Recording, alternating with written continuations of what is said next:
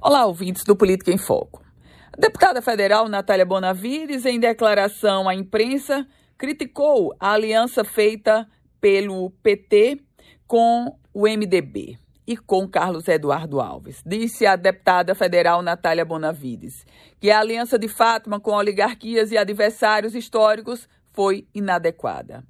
Já a deputada estadual Isolda Dantas também criticou e, aliás, no encontro tático do PT, ela votou contra a aliança com Carlos Eduardo Alves do PDT. O detalhe: qual o efeito da liderança de Natália Bonavides, única deputada federal do PT do Rio Grande do Norte, criticar o, a aliança com o MDB de Walter Alves e com o PDT de Carlos Eduardo Alves? Qual o efeito da deputada Isolda Dantas, uma das três parlamentares do PT, criticar essa aliança do partido para o pleito de 2022. O efeito é nenhum.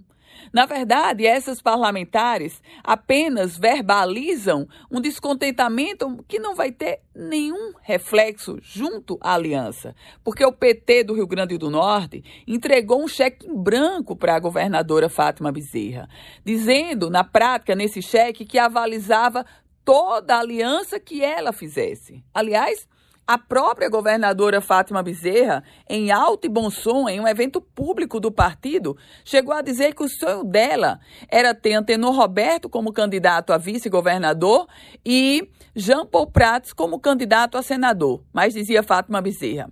Mas eu sei, ela disse isso, ela disse que sabia que era precisava estar amparada em realidade e a chapa competitiva seria com Walter Alves do MDB e Carlos Eduardo Alves como pré-candidato a senador do PDT. Ora, Fátima Bezerra admite que não queria essa chapa, mas teve que engolir. Isolda Dantas diz que não queria, mas vai votar favorável. Natália Bonavides da mesma forma. Então, apenas é uma verbalização do que o PT hoje coloca, que é um cheque em branco de Fátima Bezerra, e ela fez exatamente uma aliança contrária ao que o PT internamente, é fato, desejava. Eu volto com outras informações aqui no Política em Foco com Ana Ruth Dantas.